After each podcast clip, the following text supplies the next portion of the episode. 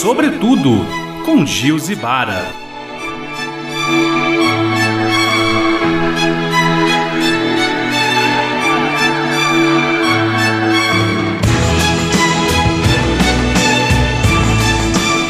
Bom dia, boa tarde, boa noite para você que está comigo no Sobretudo, aqui pela Web Rádio Uni Academia ou na sua plataforma de áudio preferida. Eu sou Gil Zibara e o Sobretudo é um programa de rádio e também um podcast, já que tem episódios disponibilizados de duas em duas semanas para quem quiser ouvir na hora em que puder ou até mesmo baixar para ouvir quando quiser.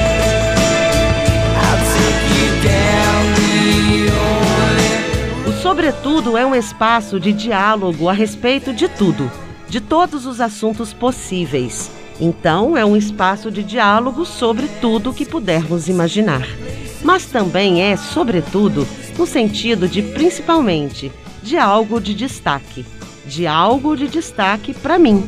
Portanto, também é sobre aquilo que me instiga, que me toca. Então é sobretudo e também um pouco sobre mim.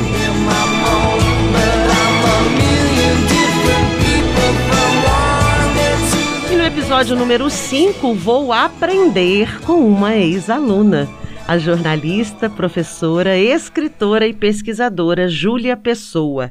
Eu queria alguém para dialogar comigo sobre mulher e logo me lembrei dela que é pesquisadora de gênero. Está fazendo doutorado em Ciências Sociais na Universidade Federal de Juiz de Fora, pesquisando narrativas de exposição na internet por mulheres vítimas de violência sexual. Júlia, querida, muito ah. obrigada pela sua disponibilidade, por fazer esse episódio comigo. Sempre um prazer estar com você, Gilce, na vida e nas, nos debates. Digo mesmo. Antes de mais nada, Júlia, uma pergunta que requer uma resposta para além do tudo bem, uhum. ok? Como você está? É, tô bem. E, hum, mas assim, esse tô bem com tantas camadas no, no, contexto atual, né? Tanto na minha vida pessoal quanto no, na conjuntura mundial, né? É, eu acabei de passar por um tratamento de câncer é, que durou um ano e pouquinho. E passei bem pelo tratamento, mas com todas as camadas possíveis.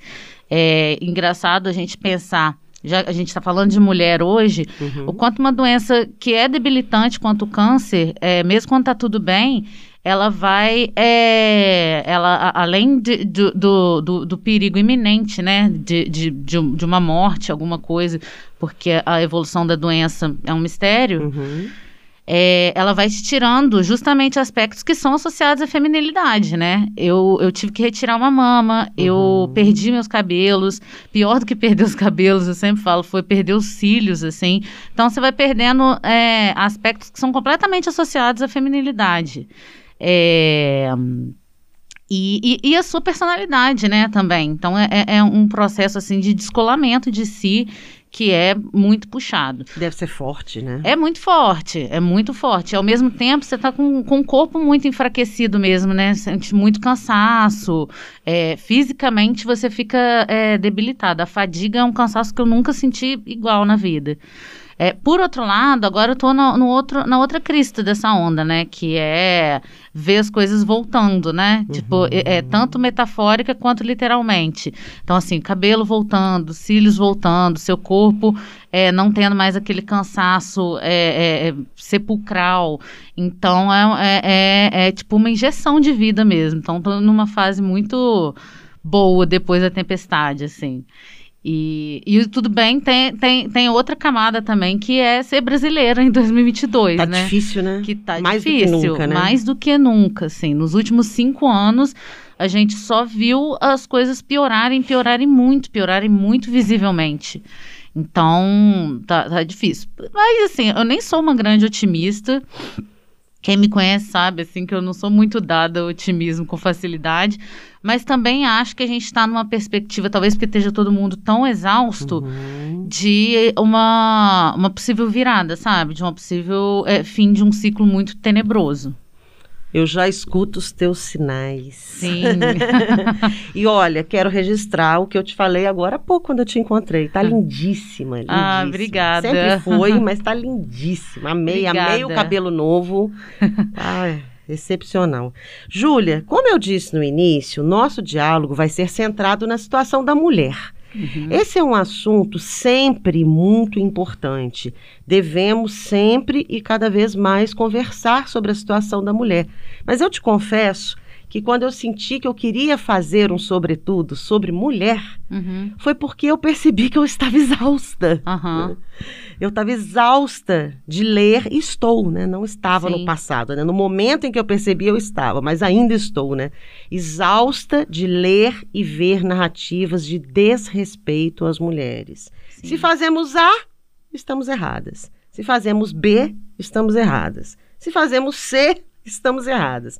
Se não fazemos, estamos erradas. É muito julgamento, Júlia, muito julgamento. Por que tanto julgamento assim? Por que tanta necessidade de julgar a nós, mulheres? É, essa é a grande questão do- do- dos estudos de gênero, né? Encontrar a raiz do, do- da, da desigualdade de gênero. Por que, que as mulheres são é, tratadas como seres é, inferiores, subalternos, indignos, desde sabe-se quando, sabe? É, tem muita, muitas respostas possíveis para isso, né? É, já, ah, se você for por uma linha marxista, vão, vão se justificar pelo viés do trabalho. Se você for pela psicanálise, vão tentar é, encontrar um, é, argumentos que se baseiam na inveja do pênis e tal. Só que nenhum desses argumentos vai acabar dando conta do porquê que a mulher é sempre subalternizada. E eu gosto muito do. As teorias feministas situam é, muito baseados no que a Simone de Beauvoir já dizia no segundo sexo, que é a, alteridade, a condição de é, outra que a mulher é colocada desde os tempos. Se a gente pensar, a humanidade né, é definida pelo homem ao ponto de a gente falar assim, ah, quando o homem pisou a lua, tipo, isso não é, não é, não é uma, uma, uma é, trivialidade, sabe? É no sentido de, de reconhecer que o homem é o sinônimo de humanidade. Então, isso é- isso é- se a gente pensar, até semanticamente, é muito grave, porque a- n- nisso aí, nessa concepção de que a mulher não está inserida nessa possibilidade de humanidade, que está essa subalternização, que está ver esse, essa, essa pessoa como alguém é, passível de violências, como alguém passível de violações. É, e daí a gente consegue enxergar várias outras coisas, né? Por que, que uma mulher não, não, não pode é, abortar depois que sofreu uma violência sexual? Uhum. Porque, ah, eu sou pró-vida e tal. Mas e a vida dessa mulher? E a violação que ela sofreu? Né? Então, é, é, é uma, uma, uma vida não vida, sabe? É uma vida. A, a, a Judith Butler tem um conceito que eu acho muito interessante, que é vida precária. Que são vidas que são que não são passíveis de ser, é, serem lutadas quando morrem, que são passíveis de violência, e ela fala isso sobre várias é, minorias subalternizadas. E aí eu acho que cabe muito para pensar na- a mulher nessa situação, sabe? Por que, que aquele corpo tem que aguentar tudo, Uhum. sabe? É, por que, que aquele corpo não é autônomo de si? Por que, que aquele corpo não é só da pessoa que tem Exatamente. aquele corpo, né? Exatamente. Se a gente for enumerar os casos de violência contra a mulher, a gente vai ficar eternamente aqui, infelizmente. Uhum. Mas não tem como deixar de falar de dois que aconteceram há pouco tempo. O da menina de 11 anos, que foi violentada emocionalmente por uma juíza Uhum. para que, aspas, aguentasse mais um pouquinho de uma gravidez fruto de estupro. E o da atriz Clara Castanho, violentada emocionalmente por decidir entregar legalmente para adoção um bebê também fruto de estupro. Então foram casos de violência emocional após violência sexual. Uhum. E em ambos, as mulheres, sendo uma uma menina de 11 anos, foram julgadas. Sim. Vamos falar desses dois crimes, porque são crimes. Nossa, é, é desolador você pensar que a gente tem é, gerações que, que tão, tão, continuam crescendo nisso, sabe? Uma menina de 11 anos, a Clara Castanho, que tem 20 e poucos, Uhum. sabe? Me dá um- um- uma sensação de que não melhora nunca. não Pois melhora é, nunca. Isso é desesperador, né? Nós estamos em 2022. Pois é. Eu acho é, sufocante essa, essa perspectiva que você é, ensina uma menina de 11 anos que aquilo é o que ela precisa fazer, que é o que ela tem que fazer, sabe? É como se o, o, o corpo da- da- das pessoas que, que parem fosse feito só para aquilo, sabe? Fosse fe- o, corpo é uma incubadora para gerar novas pessoas. É, e, e nada mais. E nada mais, independentemente da- da- das violências impostas no processo e tudo mais. É, eu, eu, eu fiquei escandalizada com esses dois últimos casos, sendo que um, há um ano e pouco, dois, eu lembro que foi durante a pandemia, houve um caso parecido com uma criança também, né? Que houve uma campanha para essa criança não abortar e Não tal. lembro, Júlia, disso. Eu lembro vagamente, mas, é, gente, é, qual, qual é o cabimento disso, sabe? Que, que eu tenho dificuldade de entender mesmo qual é a moralidade que, que, que justifique você submeter uma criança a uma violência dessa, sabe? Submeter uma mulher que foi violada, que, que, que passou por traumas imensuráveis e quando ela fez o, o que a lei permite, e olha que ah, o que é institucional ainda é muito conservador, e muito Uhum. careta, tipo, ela fez o caminho legal e ainda assim ser execrada publicamente, sabe? Que maternidade é essa que estão cobrando das mulheres? É, é, é, é, é- é desolador mesmo, é desolador. E tá, tá, tá muito ancorado nessa ideia, assim, sabe? De que é, é, a maternidade é o valor máximo e deve ser exercido de qualquer maneira, A às qualquer custas custo, de né? quem for. E assim, as custas de quem for vai ser sempre as custas de uma mulher. Como eu falei na abertura desse episódio, você é pesquisadora de gênero, né? E Uhum. você está pesquisando no seu doutorado em Ciências Sociais, na UFJF, narrativas de exposição na internet por mulheres vítimas de violência sexual. Os exposeds, né? Aham, isso. Por que você decidiu fazer essa pesquisa? Eu mudei meu tema de doutorado durante a pandemia, né? Eu ia pesquisar drag queens. Só um parênteses, quem não mudou, né? Nossa, total. Porque deu, deu um bug na cabeça de todo Aham. mundo. E, Você ia pesquisar? eu ia pesquisar drag queens no- na cena urbana de Juiz de Fora. Uhum. Só que aí eu não tinha, como não tava, não tinha cena urbana, noturna, assim, eu não tinha interesse em estudar esse movimento na internet e tal. Queria, tipo, estudar na relação com a cidade. Eu falei, ah, não vai dar isso e tal. E ao mesmo tempo, nas disciplinas que eu estava cursando no doutorado, vinha me aprofundando muito em teoria feminista e pensando muito na necessidade de, como mulher, eu falar sobre mulheres também, sabe? É, E aí, pensando nisso, na época tinha acabado de, de, de eclodir na mídia aquele caso da Mari Ferrer, da Aham. menina que, que não que, que o, abusador dela foi identificado, tinha várias provas judiciais e ele foi inocentado. É, e aí eu falei, cara, é, a mulher vai expõe o cara, é, te- prova, né? Ela tem provas muito muito é, concretas do, do- de que o abuso aconteceu. E aí só serviu para ela se se expor, sabe? Para ela ser execrada mais uma vez pelo, pela, pelo senso comum. É, então eu falei, mas eu quero entender por que essa exposição, de que maneira ela opera, sabe? Essas mulheres, elas querem só fazer um testemunho de uma violência que sofreram para tentar concatenar, é, sei lá, exercer alguma forma de agência sobre uma violência sofrida, que elas perdem completamente o controle delas, né? É, num momento de violência. É, é uma maneira de tentar é, resposta, alguma resposta que os meios institucionais não oferecem. Uhum. Eu não sei, sabe? Uhum. Então, eu venho querendo entender esse processo e suspeito de que é, ele leve outras mulheres a falar também, pensando em outros movimentos mundiais que aconteceram, como o Me Too, Time's Up. No Brasil, a gente teve aquele meu primeiro assédio. Então, eu, eu suspeito que esse um exposed é, motiva e fortalece outras mulheres a falarem sobre os abusos que sofreram.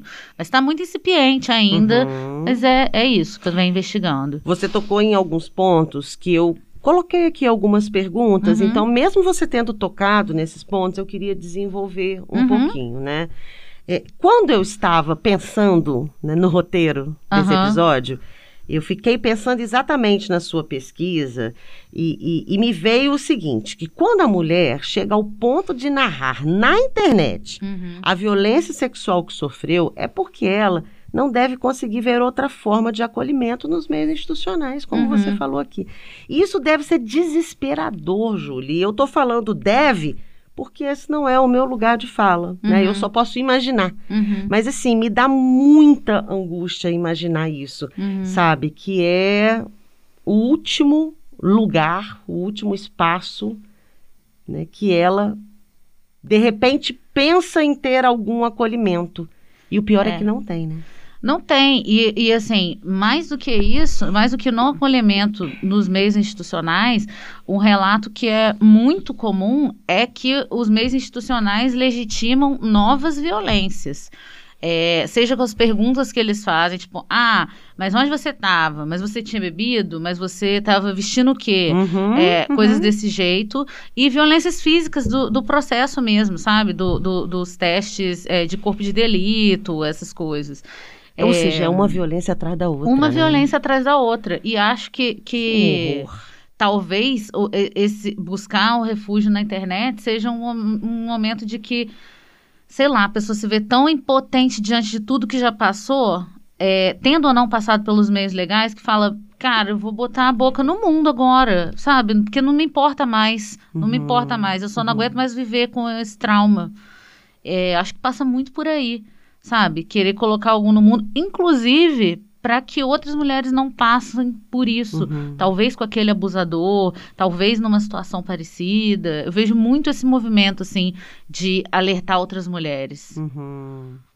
E, e, assim, a gente precisa falar da nossa sociedade, né? Que é uma sociedade patriarcal que culpa realmente as mulheres por Uhum. tudo, né? Você citou, né? Culpa as mulheres, inclusive, por serem estupradas. né? Exatamente. E você citou aí o caso Mariana Ferrer, né? E tem outros tantos casos, né?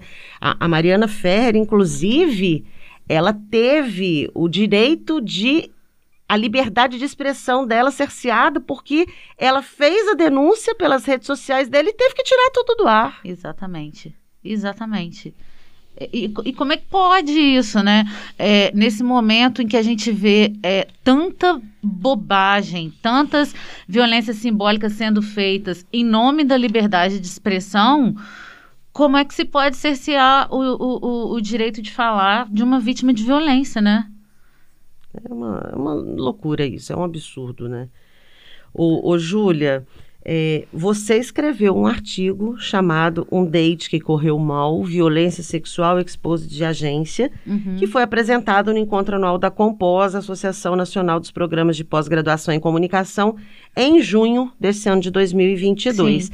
Nele, você traz o caso de uma mulher que você identificou com o pseudônimo de Cristina França. Sim. né? Eu li alguns depoimentos dela, muito fortes, né, Júlia? Muito. Conta um pouquinho dessa história da Cristina França pra gente. Muito. Eu, eu- a, a Cristina foi uma das pessoas que me motivou, é, não, não ativamente, né? Mas assim, ter lido os relatos da, da Cristina no Twitter foi o que me deu um estalo para que é, tem uma investigação aí, sabe? Tem um, uma- um- um movimento de mulheres querendo falar sobre Uhum. violências que sofreram. É, e aí eu conversei com ela, fiz algumas entrevistas com ela, revirei o Twitter dela. E aí você vê, é engraçado que você. Engraçado, né? É curioso que você consegue é, traçar uma cronologia da, da, da, da violência que ela sofreu, sabe? Ela vai falando. Primeiro ela tá meio incrédula logo logo que aconteceu e ninguém sabe o que, que é que aconteceu e tal. Depois ela vai falando sobre o processo, quando ela tá registrando a queixa, passando por- pelo, pelo, pelo todo aparelho legal, e aí depois ela fala o que, que aconteceu, alertando outras mulheres, e como esse processo é cheio de hum, violências e de silêncios impostos e hum, silêncios é, dela mesma. É, eu, eu uso um conceito né, nesse, no meu, nesse artigo que fala sobre a gestão do silêncio. Uhum. Gestão do indizível, na verdade. É, que é do Pollock.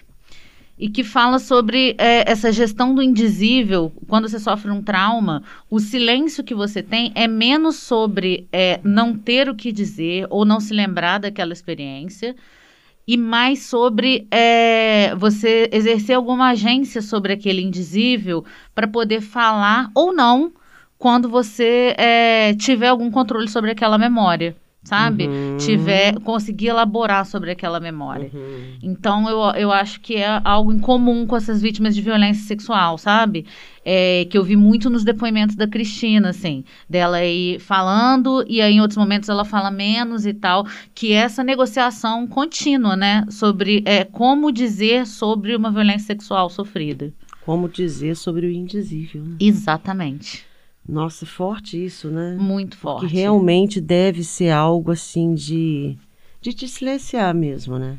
Totalmente. Por e, muito tempo, inclusive. É, e, e é isso, né, Gilze? A, a, a, a cultura patriarcal em que a gente vive, ela ensina as meninas a fazerem isso, ensina as mulheres a fazerem isso. Aceitarem tudo. Aceitarem né? tudo, a não falar sobre o corpo, a não conhecerem uhum. o próprio corpo, a, a, a terem medo. A gente é ensinada a ter medo desde muito nova, sabe? E às vezes medo que você não sabe nem de quê sabe? Uhum, é uhum. sempre uma, uma ameaça sem rosto, sem, sem, sem concretude, mas a gente, menina, é ensinada a crescer com medo, assim. Uma ameaça velada, né? Exatamente. E por, acho que por isso também, toda essa cultura de, de não se falar sobre violência sexual como tal, é, tantas mulheres passam por violências e só vão entender aquilo como violência muito tempo depois. Uhum.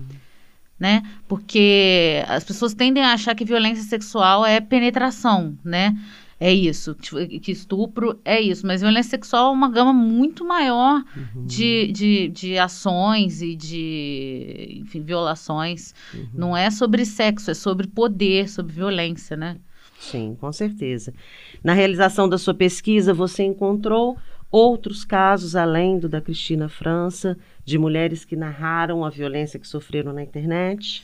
Sim, eu tô eu tô nessa fase agora, né? Eu tô entrando em contato com outras mulheres que fizeram é, exposições e aí consigo traçar algumas semelhanças com a Cristina. É, essa gestão do indizível eu, eu, consigo observar em muitas, essa descrença com, com as instituições uhum. para promover acolhimento ou justiça, ou o que quer que elas, que elas estejam buscando, sabe? E é muito uma, uma preocupação de que outras mulheres não passem por essas uhum. violências. É, são, são narrativas recorrentes, assim. Você citou alguns movimentos que surgiram a partir dessas exposições online, né? uhum. né? Como o Me Too, o Meu Primeiro Assédio. Eu queria te pedir para você contar um pouquinho sobre esses movimentos para gente e falar a importância deles, Júlia. É, eles tiveram uma, uma, uma, uma importância é, imensa agora no, no final dos anos 2010, né? Lá para 2015, você vi, vê uma uma, uma, uma, presença muito forte deles na, na, na, internet, né? De mulheres, lá, que começou com o Me Too em Hollywood, com as atrizes denunciando abusos de grandes produtores é, de cinema, entre eles o Harvey Weinstein, que está que tá preso até hoje, eu acho, não tenho certeza. Mas, enfim, que, que entre aspas, né, teve a carreira dilacerada em Hollywood, bem feito. Mas é, é isso. Isso foi causando, o, o Me Too foi causando outros movimentos de denúncia ao longo do mundo.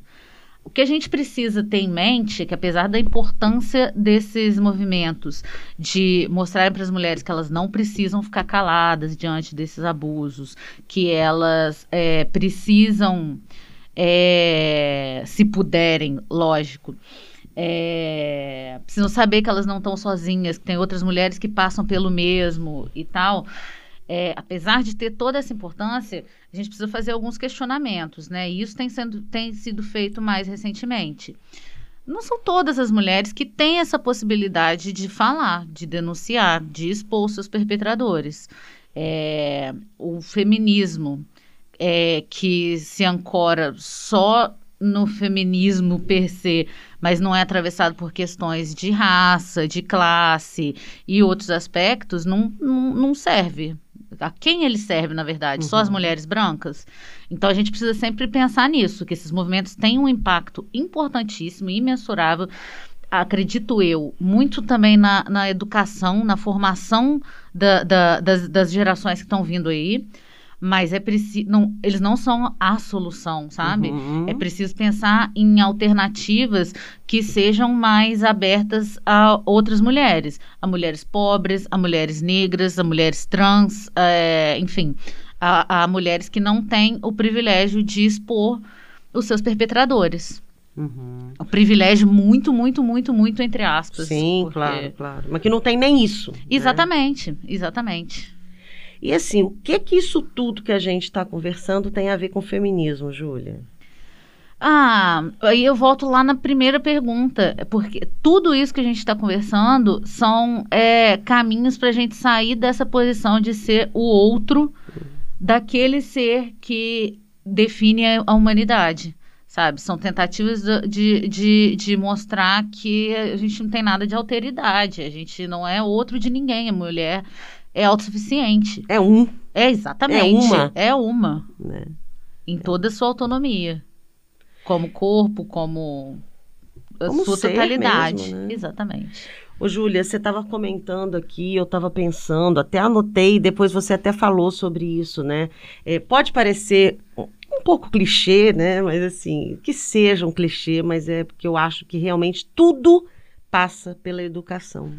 Totalmente. Tudo, tudo totalmente. passa pela educação. Como é importante a gente educar as mulheres, as meninas, uhum. né?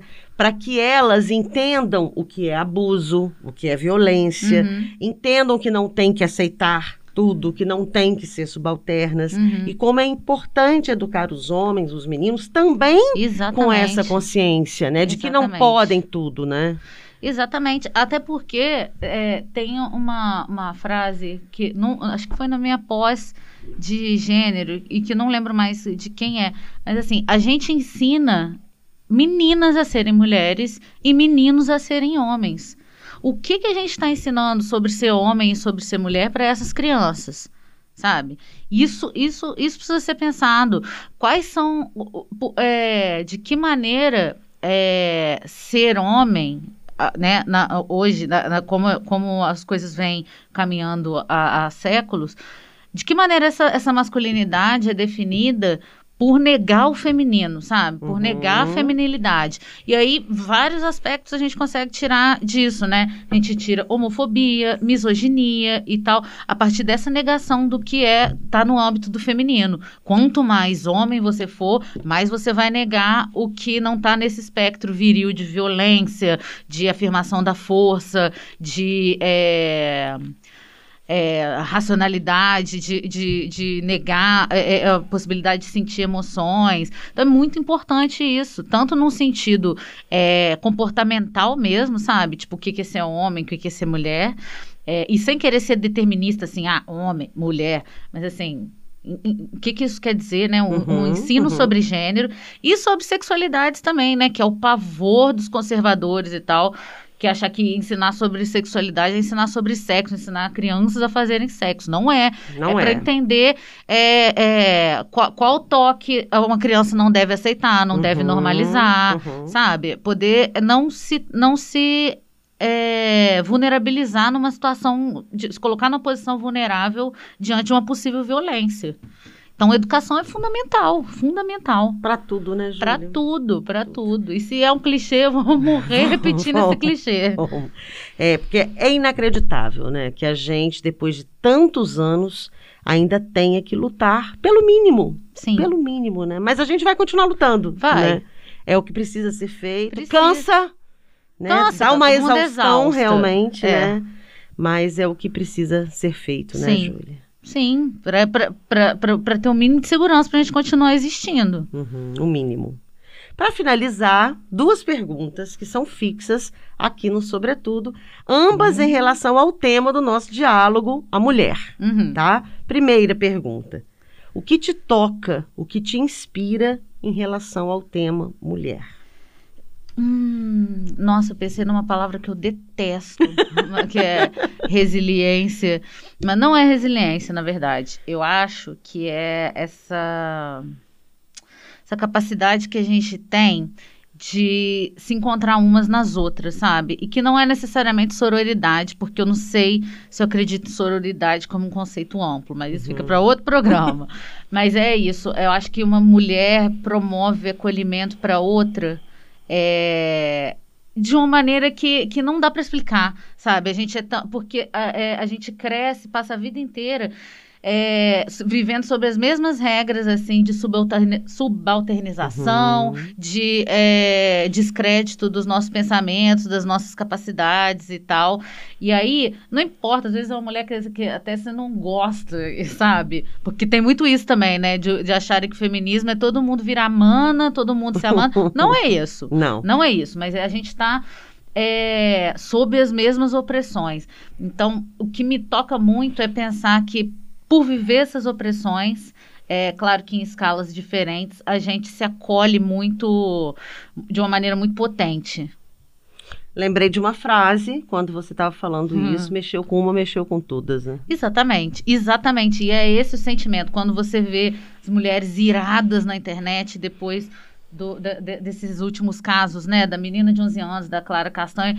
A gente é tomado, só de falar fiquei arrepiada uhum, aqui, uhum. porque você é tomado por uma raiva ancestral, é literalmente é impressionante, ancestral. né? Eu é sinto isso. exatamente isso. É mexeu isso, com mexeu com duas. É isso mesmo, porque é, é, é, toca em todas nós mesmo acho que toca numa condição mesmo, né? Exatamente, de ser mulher. Né? Exatamente. E, tipo, é, não é possível que, que, que sua avó passou isso, sua mãe passou isso, você vive isso agora e as gerações mais jovens estão passando por isso. É, é, é revoltante mesmo, revoltante. Sim. E a última pergunta: o que é, sobretudo, para você, no sentido de principalmente, né, em relação ao tema mulher? Sobretudo, é... Sobretudo, estamos aqui, né? Estamos aqui, a gente, a gente continua. Sobretudo, é... eu acho que é isso. Falo. Sobretudo, estamos presentes, a despeito de qualquer coisa, a despeito de todas as violências. É... E sem querer romantizar essa força e tudo, mas é porque a gente não tem outra opção. Então, se a nossa opção para continuar existindo é é, é dessa maneira, tudo bem, estamos aqui, vamos cansar, mas é, tá dada a, a, a, condição e a gente não vai desistir de, de tentar fazer o que é, que é melhor para todas. Júlia Pessoa, querida, muito obrigada ah, por é. participar do Sobretudo. Muito obrigada por esse diálogo tão necessário e, portanto, aprendizado. Eu sempre aprendo com você. Ah, eu também, desde os tempos mais remotos. Obrigada, Gil, um prazer.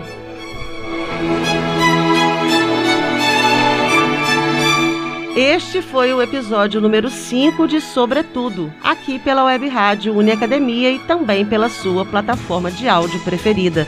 Eu sou Gil Zibara e te espero no próximo episódio. Valeu!